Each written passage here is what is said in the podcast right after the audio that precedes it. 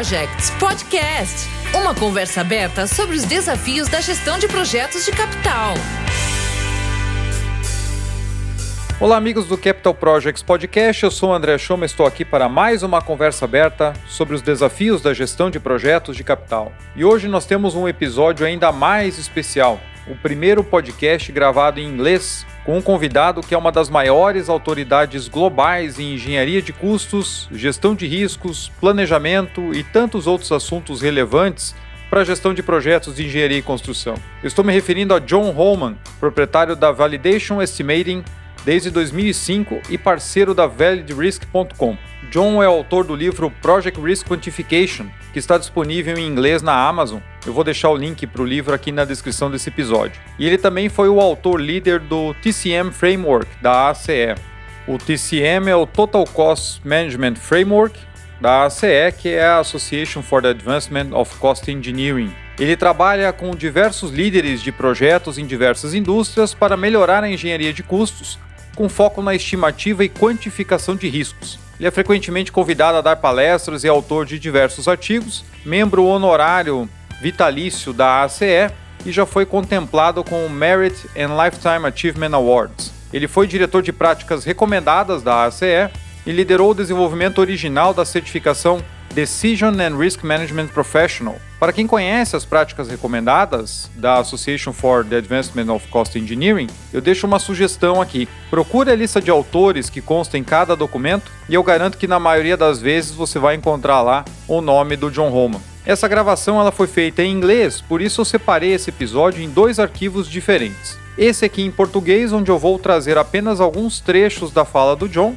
com o um resumo das respostas, em outro episódio que você encontra aqui no canal também, se você preferir, o áudio original 100% em inglês. Mas não para por aí. Se você quer ter acesso ao conteúdo completo em inglês com legendas em português, acesse o link que está na descrição aqui desse episódio e confira no YouTube a conversa completa com legendas. Fique à vontade então para acessar o conteúdo no melhor formato para você e vamos conferir essa super conversa com Joe Roman. So, John, it's an honor to have you here. Thank you for getting the time to share a bit of your experience with the Capital Projects podcast community. Glad to be here and uh, glad to have the opportunity. Nós começamos a conversa com o John comentando um pouquinho da sua experiência. Ele, como engenheiro de Minas, ele começou a carreira trabalhando em mineração e depois, na década de 80, por conta de uma crise, ele acabou saindo e entrou em um projeto para resíduos nucleares, né, um projeto de disposição de resíduos nucleares. E esses resíduos eram colocados em minas de sal. Então, pela experiência dele com minas subterrâneas, ele trabalhou um tempo nesse tipo de projeto. E aí o projeto acabou encerrando e ele foi trabalhar com engenharia de custos. Ele disse que encontrou um mentor que disse para ele que ele seria né, um bom engenheiro de custos. Ele começou a trabalhar com esse tipo de, de atribuição, né? Trabalhar com orçamentos e estimativas, e ele foi construindo uma carreira em várias empresas diferentes, tendo passado inclusive por consultoria, ele passou pela, inclusive pela IPA, e depois abriu a empresa dele, a Validate Estimating, onde ele trabalha até hoje. I, I found that the missing link in most estimates was not the base estimate. They were fine. It was the contingency uh, and the quantification of risk was terrible. And I had experience at IPA like you did and understood what the reality looked like. And so I kind of made it my mission to bring that knowledge to the general uh, industry. E nessa carreira, então, em engenharia de custos, o John disse que ele percebeu que o grande problema das estimativas não estava normalmente na estimativa inicial do projeto, naquele orçamento que tinha sido desenvolvido, e sim na parte de contingência e na quantificação de riscos. Isso trazia resultados muito ruins. E ele comentou que, na visão dele, isso era o elo perdido da estimativa, porque a estimativa inicial estava correta, mas parecia correta, pelo menos, mas o projeto não terminava dentro daquela realidade de custos. E aí, trabalhando na indústria, trabalhando em consultoria, ele foi começando a perceber como é que era esse comportamento e transformou isso na sua própria missão de levar esse tipo de conteúdo adiante e começar a chamar mais atenção para quantificação de riscos e como é que isso precisava ser mais bem trabalhado dentro dos projetos. Eu perguntei a ele então por que tanta dificuldade nós temos em estimar de maneira correta os projetos? Por que, que o risco aparece de maneira tão pronunciada em projetos de capital? E ele comentou que um dos problemas é que as pessoas ficam muito com um mindset de estimativas determinísticas. Então, parece que se você colocar todos os riscos nas planilhas e colocar um número neles, é uma estimativa ali de quanto aquele risco pode gerar de impacto no projeto, passa aquela falsa sensação de que nós estamos no controle, quando na verdade isso é uma ilusão. Então fica faltando essa compreensão de que essa incerteza ela não vem só daqueles riscos que você listou e que você acha que tem algum controle. Então essa visão muito determinística acaba levando essa falsa sensação de que a estimativa está bem feita. Uh, the process of doing a project is uncertainty in every aspect of what it does. Uh, the the team abilities are uncertain. The level of definition is uncertain. Uh, the leadership is uncertain, and so all of the uncertainty that manifests itself is due mainly to the uh, variability of the process and, and its ability to deliver the project. Então, John comenta que as incertezas são muitas dentro dos projetos e nós tentamos transformar isso em algo objetivo, quando na verdade não, não é o que acontece. Então, ele fala que as habilidades das equipes são incertas, né? você tem incerteza nos níveis de definição do projeto, você tem incertezas na liderança da empresa, tem vários atributos do sistema que vão acabar interferindo em como o projeto se comporta. Então você precisa entender mais essa variabilidade do sistema para compreender o comportamento. E aí ele fala de um ponto muito importante, que inclusive ele fala bastante no livro dele, que é o uso de registros históricos. Você consegue correlacionar melhor o nível de risco de um determinado projeto com aquilo que é esperado que ele apresente de resultado se você está baseado em bons dados históricos dentro da sua empresa, de como os outros projetos se comportaram, então você começa a entender que, poxa, num projeto anterior eu estava com um projeto bem coberto, eu tinha contingência, eu tinha uma planilha de riscos bem grande, e mesmo assim ele, ele, ele teve problemas que foram além daquilo que a gente tinha previsto. Então você começa a entender o comportamento da sua carteira e começa a fazer essas correlações. Então isso ganha mais corpo dentro das estimativas. E outro cuidado que é preciso ter é que muita gente também atribui o viés, né? Ah, não, as pessoas tendem a ser otimistas. Ok, ele concorda com isso, mas isso faz parte de todo o sistema, ou seja, não é esse o maior problema. Não é aí que nossas estimativas estão falhando mais. É justamente a falta de comparação com a realidade passada. Eu fecho os olhos para aquilo que aconteceu no passado e dessa forma eu não consigo melhorar o meu sistema. Então isso pode ser melhorado muito mais, segundo o John. E aí eu perguntei a ele em relação aos riscos sistêmicos, que ele fala bastante no livro. Ou seja, como a empresa ou a maneira que o processo de desenvolvimento daqueles projetos acaba levando a carteira a ser desenvolvida de uma certa forma, a, as decisões serem tomadas de uma determinada forma, como que o sistema contribui para o resultado dos projetos. Conducting a project is nothing more than uh, just another system with people, organizations, systems, tools, the physical assets themselves, all of the parts and pieces make up the functional system. And so, if you kind of take that systems engineering, systems view, then uh, the challenge then is to understand the system, how all the parts and pieces integrate, and then understand where uncertainty can uh, enter the system. It can enter in each of the elements. It can enter the interconnections and the communication between the elements. All of those aspects of the system are exposed to variation and uncertainty and error and all of that. John comenta então que desenvolver um projeto é uma é um sistema, né? É um processo que precisa ser definido, identificado com as pessoas treinadas, aonde as equipes conseguem seguir um processo para um desenvolvimento robusto. Então, não só capacitando o time do projeto ou os times de projeto, mas também a alta gerência, as pessoas que tomam as decisões. E esses tomadores de decisões, eles têm que ser os responsáveis. De fato, eles precisam agir de acordo com o sistema para ajudar a empresa a reduzir o seu risco. Então é preciso ter um sistema bem estabelecido, é preciso ter treinamento, é preciso ter suporte da organização e muitas vezes dentro desse sistema ele comenta que as mãos do gerente de projetos estão atadas, porque ah, aquelas definições ou decisões que acontecem no nível corporativo estão fora da alçada ou do alcance do gerente do projeto.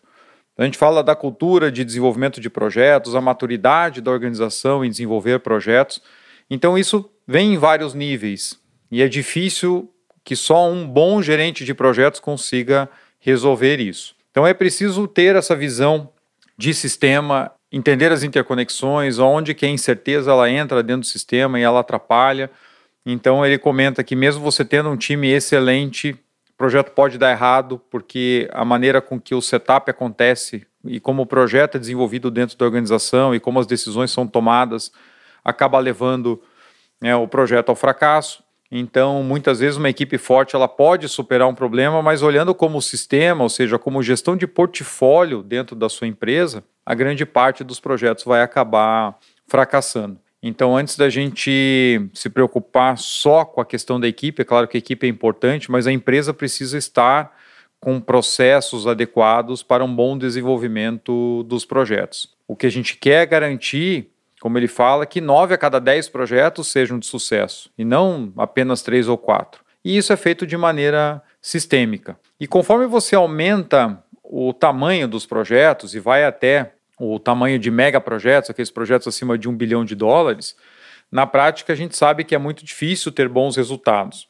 E o ciclo de vida desses projetos é muito longo, então é mais incerteza envolvida, é mais é, é, mais oportunidades dessas incertezas entrarem dentro do sistema e prejudicarem os projetos. Então, ele fala, né, a consistência é o melhor caminho. É melhor você ter a grande maioria de bons projetos, projetos regulares, do que achar que consegue matar no peito e fazer com sucesso, porque daqui a pouco, de tempos em tempos, você vai ter um grande fracasso. E esse grande fracasso acaba impactando toda a parte de viabilidade de vários projetos, não só daquele mega. Então a gente precisa entender isso melhor, né, como sistema e como desenvolver mais. E no próprio livro ele traz estatísticas que num mega projeto, no geral, eles acabam custando na média 59% a mais do que o que foi aprovado. E isso pode ser mitigado, né, deve ser mitigado com um sistema forte, com a maneira com que a empresa, com maturidade, consegue desenvolver os seus projetos e evitar esses grandes fracassos. The whole idea is to, to go back to the system and deliver consistently. Maybe not optimally, but if you can deliver nine out of 10 consistently with reasonable success, that's a whole lot better than three great projects and one utter failure that just blows up. You know, so that system view is uh, essential to understanding the risk equation. Uh, then we, you know, I think, but everybody understands the the hurricane, and I, I, there's really no need to talk about them. We all know what it is, how it will impact us, how we can mitigate it. That's not a problem. But if that's only 20 to 30 percent of the cause of uncertainty, so we have this huge gap of people not understanding that uh, the risks that matter are not in the risk register and how do we deal with that and how do we quantify that so Eu então perguntei ao John por que, que nós continuamos vendo fracassos tão grandes em projetos de grande porte e complexidade, sendo que gestão de projetos hoje é algo comum no mundo inteiro, as pessoas entendem, acho que nunca tivemos tantas pessoas treinadas, certificadas, etc. E ele comenta que, de fato, megaprojetos são projetos muito mais complexos, eles são é, é, exemplos de complexidade.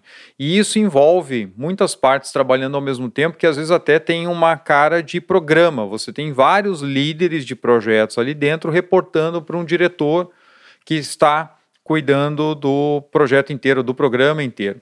Então você adiciona mais uma camada de reporting, mais uma camada de gestão por conta da própria complexidade. E isso sempre acaba trazendo problemas. E normalmente, segundo a visão dele, a maioria dos megaprojetos acaba fracassando pelo sistema fraco, ou seja, pela empresa ter baixa maturidade no desenvolvimento daqueles projetos. E quando você junta o sistema fraco com complexidade, ele fala que isso é um agente muito perigoso. Então você tem uma combinação ali realmente muito ruim. Se você tem um sistema forte, você tem maturidade, a sua empresa segue bem os processos, tem uma governança forte, você tende a manter o projeto, por maior que ele seja, dentro de um escopo normal de incerteza que ele chamou. Ou seja, é um projeto difícil, é um projeto complicado, mas ele tende a ter mais controle, porque a empresa é mais rigorosa, ela é mais madura, ela tem uma governança mais forte, ela vai querer desenvolver bem o, os projetos. E nesse caso, se você tiver um desvio de 5 a 10%, isso não vai causar nenhum fracasso. Né? Agora, o problema é quando você tem um sistema fraco e muita complexidade, que é o que a gente vê muito. Muitos megaprojetos chegando no nível de aprovação com uma maturidade muito baixa, chegando com vários problemas. E aí sim você tem uma combinação explosiva. O teu sistema é fraco, o projeto é complexo, então você está realmente armando uma bomba relógio para o futuro. E aí, individualmente, uma equipe não vai conseguir fazer milagres. É O projeto, do jeito que ele foi concebido e desenvolvido, ele não vai te dar muita chance de sucesso, ou nenhuma chance de sucesso. So, the reason uh, my hypothesis for mega project blowouts is uh, when you have a weak system in general combined with complexity. It's a nasty con- uh, actor. If you have a strong system and a lot of complexity, it'll tend to keep the project within the normal uncertainty umbrella. So you might have a 5 or 10% cost growth, but that's not going to destroy the economic. Where you get the blowouts is when a weak system and the complexity are together. And essentially what happens is you lose control you know, not entirely, but for all practical purposes, your your project management actions are not getting the uh, result that you expect, and they compound uh, and build upon each other, and uh, so it's a nasty actor. John comentou também, né, que é preciso cuidar com a pressa no desenvolvimento e implantação desses grandes projetos. Inclusive ele citou, né, que no livro do Ed Merrill de megaprojetos ele fala né, que velocidade mata quando você tem um projeto complexo. Então, você tentar forçar os limites, segundo John, naquilo que já está fraco, você está à beira do caos, você está direcionando o projeto ao fracasso. Então, é melhor você ser consistente e confiável fazendo o dever de casa do que tentar atropelar alguns grandes projetos no meio do caminho, tentando chegar em resultados de maneira mais rápida, mas na verdade você está direcionando eles ao fracasso.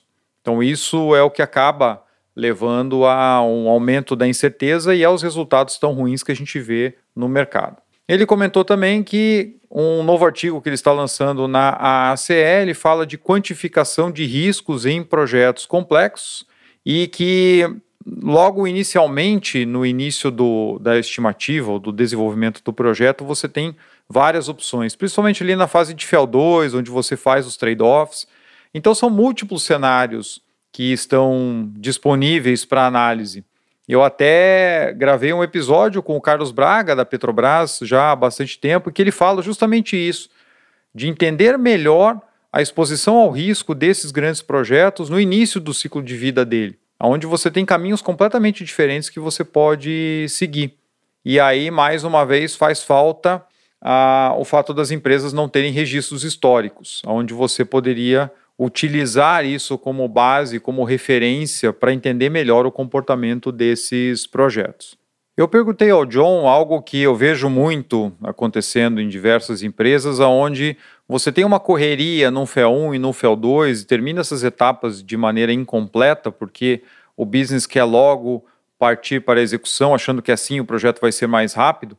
E quando chega lá no FEL 3, você tem uma série de coisas acontecendo, você tem mudanças tardias, você tem o escopo aparecendo, aquilo que não foi identificado no FEL 2, e aí a estimativa de custo ela explode. O projeto quase que duplica de valor de uma fase para outra. Então, como é que ele enxergava esse tipo de situação? Então, ele comenta que é difícil, de fato, você lidar com esses prazos impostos, porque elas vão levar a uma indefinição do projeto.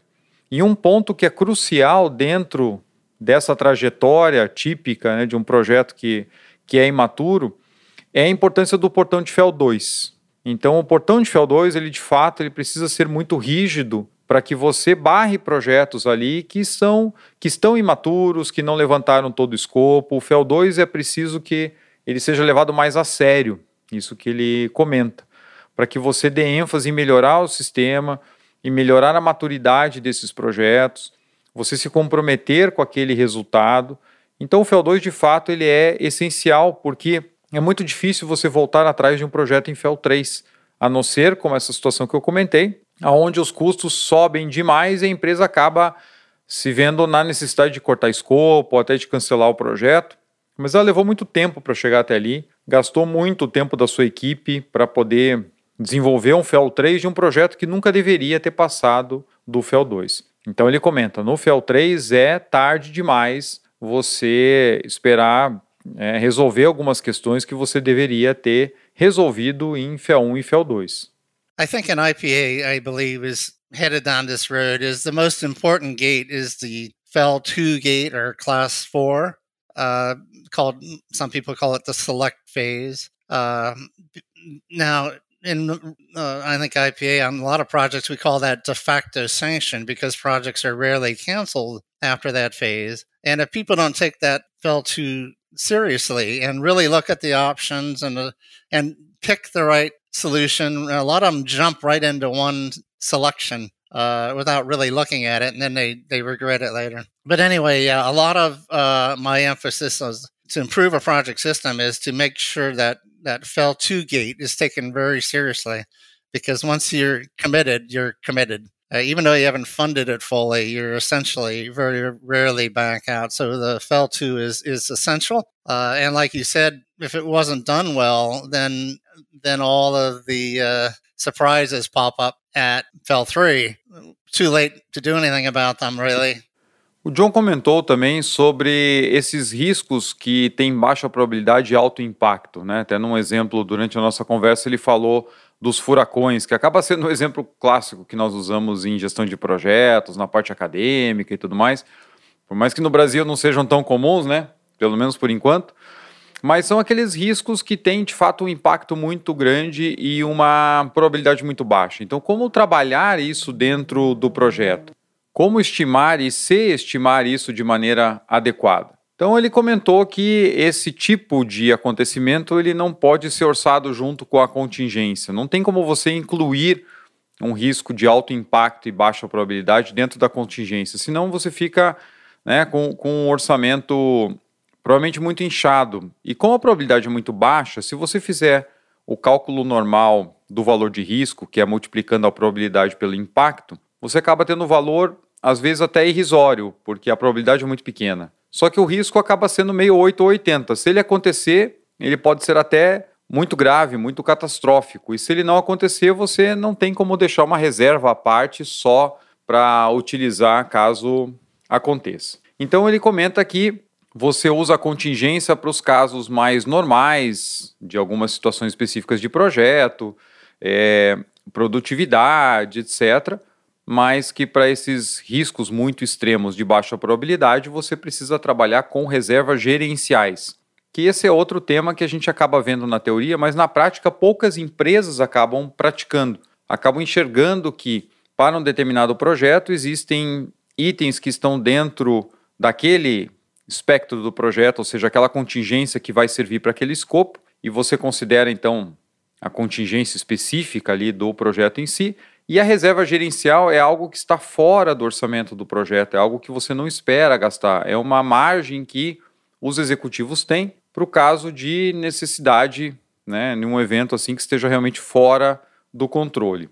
Então ele disse que isso precisa ser identificado e levado aos executivos junto com os dados do projeto, orçamento, etc., para que a empresa decida né, como é que vai encarar esses pontos. Muitas empresas acabam não considerando uma reserva gerencial, porque pensam assim: bom, eu tenho um portfólio, e o John comenta sobre isso. Se para cada item do portfólio você for considerar que tem um risco extremo que pode ocorrer, a empresa inteira não tem como arcar com isso. Então você também é, fica com uma margem, vamos dizer assim, do teu caixa, da tua capacidade de pagamento, que você vai fazer uso se precisar para um projeto que passou por algo mais extremo. e aí os executivos entram e bancam aquela parte, ou seja, a empresa entra arcando com aquilo, aquilo está fora da reserva de contingência do projeto. Então você realmente precisa fazer essa separação, né? Porque em alguns casos isso pode ser muito sério se ocorrer, mas na prática não vai ocorrer em série dentro do teu portfólio. Então você reservar dinheiro, né, ter reservas financeiras para esse tipo de evento no nível do portfólio de maneira sequencial, assim, conjunta, acaba ficando algo muito pesado. E também, por outro lado, não dá para que os executivos tenham a expectativa de que para um evento extremo, como foi o caso da pandemia, por exemplo, que a contingência do projeto consiga bancar aquilo. Né? Não, não tem como, ela não é feita para isso. Então, provavelmente, é, é, você deve fazer essa separação. O que está no nível de controle do projeto e o que está no nível de controle do negócio. Well, the standard process, and this is just should be a regular thing, is the low probability, high impact cannot be funded with contingency. Uh, contingency is a administrative concept, by the way. It's it's a number you pick, and it's a budget like any other. Uh, really, is only useful for risks that have nominal impacts usually a continuous nature. Productivity is a little good or bad. The weather is good or bad. Fairly nominal individually. So when you have a low probability, high impact risk, uh, contingency is simply not capable of funding it. You have to have uh, management reserves, specific reserves established for each of those uh, identified risks. So if it's a hurricane or, or whatever it is, that you quantify the impact of it. And then each one of them is a decision in its own right. You know, estimators aren't stupid. And if they're going to get punished for overruns and the management does not allow contingency, I'm going to, I'm going to make that problem go away. All my estimates are going to have 10% built into them. And you will not know because I know more about the estimate than you do. And I can find a hundred different ways to pad and other. So and that happens. That is actually the uh, predominant behavior in what we call predictable cultures, where management doesn't like contingency. They think it's uh, fluff or waste. They cut it, and the team just magically finds ways to be predictable by hiding the money. And the, and the price of that is about 10 to 20% ex, extra capital. Uh, and then you come out on budget and everybody has a party but what they forget is that we just wasted 10% capital invisibly without any recognition. So I just want everybody to know estimators are uh, very good at uh, making sure they don't get punished uh, in the future, one way or the other.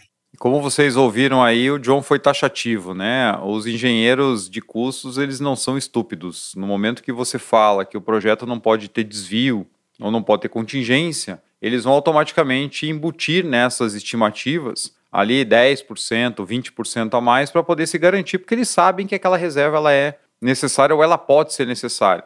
Esse não era o nosso caso lá atrás, a gente ficava realmente no fio da navalha, mas a gente sabe que no mercado isso acontece bastante, né? Se você vai punir a equipe do projeto, vai punir quem está fazendo o orçamento, porque teve um desvio ali relativamente baixo, né, sendo que o trabalho foi bem feito, naturalmente o comportamento vai ser alterado e a equipe vai tender a colocar custos embutidos dentro de rúbricas que acabam passando despercebidas para que você tenha aí sim de fato gordura. Então, ao invés de jogar limpo de maneira transparente, trabalhar contingência de forma profissional, que isso traria muito mais benefício para a empresa, porque num momento onde ela não precisa gastar toda aquela contingência, você tem de fato uma economia no projeto. Essa pressão acaba atuando ao contrário, ou seja, as equipes tendem a embutir custos em vários pontos diferentes do orçamento para garantir que ela não vai ser punida depois. E isso acaba trazendo um problema muito sério para a empresa. Imagine em nível de portfólio você ter aí de 10 a 20% a mais de dinheiro embutido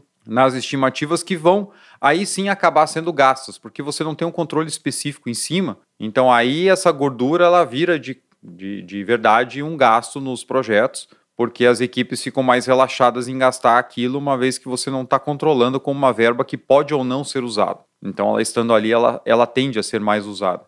E eu profissionalmente ouvi isso como consultor em empresas onde a pressão passava a ser tão grande em relação à previsibilidade que naturalmente as empresas deixavam de ser competitivas, porque as estimativas passavam a ser mais gordas de fato e aí você colocou tempo, você colocou dinheiro, você vai gastar. E por incrível que pareça, isso é diferente da contingência, porque como eu falei, na contingência você tem um controle específico em cima daquele, daquele prazo, daquela verba, e você vai tentar segurar o máximo possível, porque você não sabe se ali na frente você vai precisar gastar. E quando você tem a gordura embutida em várias contas, você relaxa em relação a esses controles, porque você vê que, bom, o dinheiro está disponível ali, eu tenho mais tendência a gastar. Então o John comentou que é preciso que a gente tenha uma mentalidade correta e tenha uma perspectiva adequada em relação às, aos registros do projeto, às estimativas, para que eu possa de fato fazer um bom trabalho para isso e compreender melhor os riscos e ver como é que nós estamos trabalhando com eles e dessa forma ser mais assertivo em relação à contingência. E ele também já comentou a respeito dos dados históricos, que é um ponto que a gente vai voltar daqui a pouquinho. E também ele comenta no final né, da, desse trecho que nesses casos onde os executivos não compreendem a necessidade de trabalhar melhor a gestão de riscos e as contingências, que nós estamos meio que voltando à idade das trevas em gestão de custos, em gestão de projetos, porque as técnicas estão aí. Nós sabemos o que precisa ser feito. Mas o fato de você não reconhecer que aquilo é necessário, como o caso que eu apresentei aqui, né, que a empresa simplesmente proibia que se falasse em contingência, então você está tentando esconder uma coisa, né? Ou, ou não olhar para algo que é, é parte da vida do projeto, ela faz parte daquilo que tem que ser endereçado. Então fica muito difícil você ter ações efetivas de melhoria se a própria empresa se nega a enxergar aquilo que é boa prática. Uma forma que nós temos de melhorar a previsibilidade das estimativas e principalmente a forma com que nós endereçamos os riscos dos projetos, como o John comentou em alguns pontos anteriormente, é a criação de uma base de dados histórica de projetos da empresa para que você possa de fato comparar práticas com resultados. Isso tende a calibrar de uma maneira muito mais eficiente as suas estimativas, de modo que você conheça melhor como a empresa opera e você pode inclusive atacar de maneira mais assertiva também os problemas sistêmicos que nós comentamos anteriormente. Então eu perguntei para ele se ele estava vendo né, esse tipo de movimentação no mercado, se as empresas estão buscando criar suas bases de dados de projetos anteriores para que isso possa retroalimentar o sistema e melhorar em muito o ganho de eficiência na gestão de projetos. So I am working with uh, several clients right now on databases, but it's still a very uh, small number of projects. Now, another problem we have is uh, everybody's gotten so lean uh, in their staffing, and cost discipline is kind of the magic term. And what's happened is uh, the staffs have become so minimal that uh, database development, when people look into it, takes time and resources. There is no easy way because you have to have strong structure and you have to have discipline in your controls and your closeout. And you, all of those things take time and people and skills. And what, what I found at most of my clients is they are so lean that they are working with uh, contracted staff. They're, uh, they have turnover. Nobody stays in a job more than two years. There's no continuity. Uh, all of those work against having uh, a database and using it and building on it Falando da criação de uma base de dados interna, onde você consiga compreender melhor o comportamento dos projetos, o comportamento dos custos, o comportamento dos cronogramas, o John comentou que ele tem trabalhado em algumas iniciativas nessa linha com alguns clientes, mas ele vê que no mercado em geral isso ainda é muito pouco utilizado. Pelo potencial que tem, deveria ser muito mais. Hoje até existem ferramentas que ajudam melhor as empresas a normalização de custos, né, manter uma base que vai evoluindo ao longo do tempo, com as questões de escalation, etc., mas que ainda é muito pouco, dada a necessidade que o mercado tem. Então, realmente deveriam ser mais empresas fazendo a mesma coisa, né, construindo essa base de dados dos seus projetos anteriores, porque isso tem muito valor. Mas ele comenta também que as empresas elas estão cada vez mais enxutas, as equipes são muito pequenas para as carteiras de projeto. E isso a gente vê nos mais variados segmentos. As carteiras de projetos estão aumentando, os projetos estão aumentando de tamanho, de complexidade e as equipes estão muito enxutas. Muitas vezes se, com, né, se conta com empresas contratadas que vão apoiar e tudo mais, e isso realmente ajuda, mas não resolve a falta de conhecimento do owner team, ou seja, o quanto você tem de expertise interno com funcionários próprios que vai encorpando a gestão de projetos ao longo do tempo e tornando a organização mais robusta para isso. Ele acha que uma das saídas, de repente, no futuro, pode ser o uso de inteligência artificial. E eu achei interessante que não é tanto pelo potencial do uso da inteligência artificial, mas que às vezes os executivos podem, né, com essa hype de tecnologia, querer trazer isso para dentro e aí descobrir que para você utilizar a inteligência artificial para esse tipo de uso, você tem que ter uma base hum, sobre a qual essa inteligência vai aprender para te ajudar. Então acaba sendo um impacto meio que indireto. Né? O pessoal focando em algo super inovador, sendo obrigado a fazer o feijão com arroz primeiro para dar base para essa tecnologia. Mas de fato isso deveria ser muito mais comum e as empresas estão trabalhando com equipes realmente muito enxutas. Outro ponto comentado é que esse tipo de trabalho leva tempo. E normalmente as empresas estão muito focadas no curto prazo, que nós sabemos que é um problema sério também quando a gente fala de projeto de capital. Né? Você precisa olhar para os objetivos e resultados de longo prazo, mas as decisões são tomadas no curto prazo. Isso acaba sendo incompatível muitas vezes. Então ele comenta que ele vê que a, o, o tempo de um executivo dentro de uma empresa numa posição importante, na média, na experiência dele, em torno de três anos. E para você montar uma base de dados robusta com dados de projetos anteriores, para que você possa começar a usar, acaba levando mais ou menos esse mesmo tempo. Então a equipe da empresa é enxuta, a liderança troca com muita frequência, cada líder traz a sua visão, vai para uma iniciativa diferente. E isso tudo faz com que a empresa passe ano após ano executando vários projetos e não consiga acumular uma experiência significativa, por incrível que pareça, e isso prejudica os resultados. Então, esse fato das equipes transitórias, quando você fala de liderança, ele é muito importante dentro desse aspecto também, porque pouco se investe em políticas de fato de longo prazo que vão trazer mais robustez à gestão de projetos. E por fim, como eu faço com todos os convidados, eu pedi para ele deixar dicas para nós, para nossa comunidade de gestão de projetos, como se desenvolver mais em engenharia de custos, em gestão de riscos, em quantificação de riscos, enfim, na nossa carreira em projetos de capital. That's why I've been very active in AEC International. So I always recommend people be active. I mean, not just join, but participate in the developments and the developing practices and, and presenting papers and that's where you're going to get for your own personal career the bang for the buck. Uh, now, if your your company gives you training, great, you know, but you can't really count on on that. So I just tell people, you know, just take responsibility for for your career. Uh, I personally have, you know, been maybe too willing to leave companies when I find that the opportunities aren't there or and their culture is not conducive to personal development don't wait it out. Move, you know, and uh, that can be very hard. I mean, everybody's got families and things, you know, but uh, uh, just hoping your company's going to to pull carry you along. Uh, you know, occasionally you can be a. Some of the megas are, are very good career companies, uh, but I think it's getting very rare now to find one company you can have a 35 year career. Uh, so anyway, just expect to to change and move, and just keep your eye on the ball of improvement. E o John então deu várias dicas para nós. Uma delas é você estar fazendo um bom uso das associações, das comunidades, enfim, estar mais inserido dentro da cena de gestão de projetos, usando isso como aprendizado, como networking de aprendizado. Então ele mesmo falou, ele é muito ativo na ACE, como vocês conhecem, e ele então todo ano se dedica a escrever um artigo pelo menos, né, para a ACE, e ele escolhe um tema que ele não domina, para justamente ser forçado a estudar e desenvolver aquele bom trabalho. E aí ele comenta que, até como surpresa, quando ele termina de escrever o artigo, as pessoas começam a considerar ele uma das maiores autoridades naquele tema.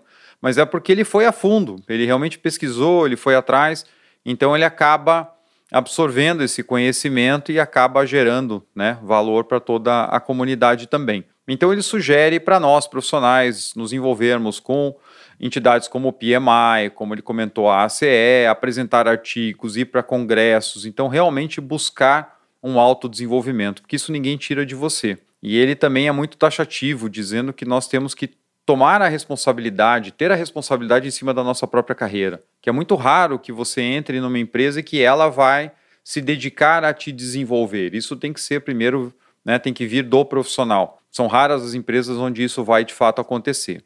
E na opinião dele, se você está em um lugar que você vê que não evolui, então dificilmente você vai ver mudanças ali no médio prazo e a sua carreira vai acabar ficando estagnada, porque você não vai ter desafios adequados, não vai se desenvolver adequadamente. Então, claro que, né, sabendo cada um das suas necessidades, dos seus objetivos, mas pensando em carreira, num caso como esse, o melhor é migrar para uma outra empresa onde você tenha mais oportunidades. Então, no geral, como ele diz, é tomar a responsabilidade pela própria carreira e buscar esse desenvolvimento constante que o resultado virá no médio e longo prazos. Então, só tenho que agradecer de fato ao John pelo tempo dele, por trazer um pouquinho do amplo conhecimento em gestão de riscos, engenharia de custos, dividindo isso comigo e com vocês aqui na comunidade do Capital Projects Podcast. Uh, thank you for the opportunity. And I know it takes a lot of work and time on your part to put these together. So it's a credit to you. So I really appreciate uh, what you're doing here. Thank you. Espero que você tenha curtido esse resumo. Como eu comentei, a entrevista completa em inglês você encontra aqui mesmo no Capital Projects Podcast e em vídeo com legendas você encontra lá no canal do YouTube. Os links estão todos aqui na descrição do episódio. E não esqueça de compartilhar também com seus colegas e outros profissionais que podem achar interessantes as discussões aqui do nosso canal. Vamos fazer o podcast chegar cada vez mais longe. Aproveito para agradecer os profissionais que são membros do nosso canal e apoiam mensalmente o Capital Projects Podcast. Esse apoio é fundamental para que eu possa trazer aqui esse tipo de conteúdo, que envolve toda uma edição especial por parte do nosso time. Você acompanha aqui o nosso canal e ele traz conhecimento e conteúdo de qualidade para você? Então considere nos apoiar também. No Catarse nós temos planos a partir de apenas R$ reais por mês, o que dá menos de 17 centavos por dia. O link você também encontra aqui na descrição. E lembro também que o podcast só é possível pelo apoio do Teams Ideas by Prosperi, da Technique Engenharia e da GSUP Nexus, os nossos apoiadores institucionais. Você curtiu o conteúdo e quer se aprofundar mais? No curso de Metodologia FEL, nós abordamos várias questões de como a falta de definição e de maturidade dos projetos afeta a percepção de riscos e os resultados. Fique ligado nas próximas turmas e invista na sua capacitação profissional. Não esqueça de deixar os seus comentários, de interagir com os meus posts nas redes e comentar quais são as maiores dificuldades, os maiores desafios que você enfrenta em seus projetos. Assim eu posso cada vez mais trazer conteúdos relevantes para toda a nossa comunidade. E por hoje é só. Espero vocês na semana que vem. Um grande abraço e até a próxima. Uma produção, voz e conteúdo.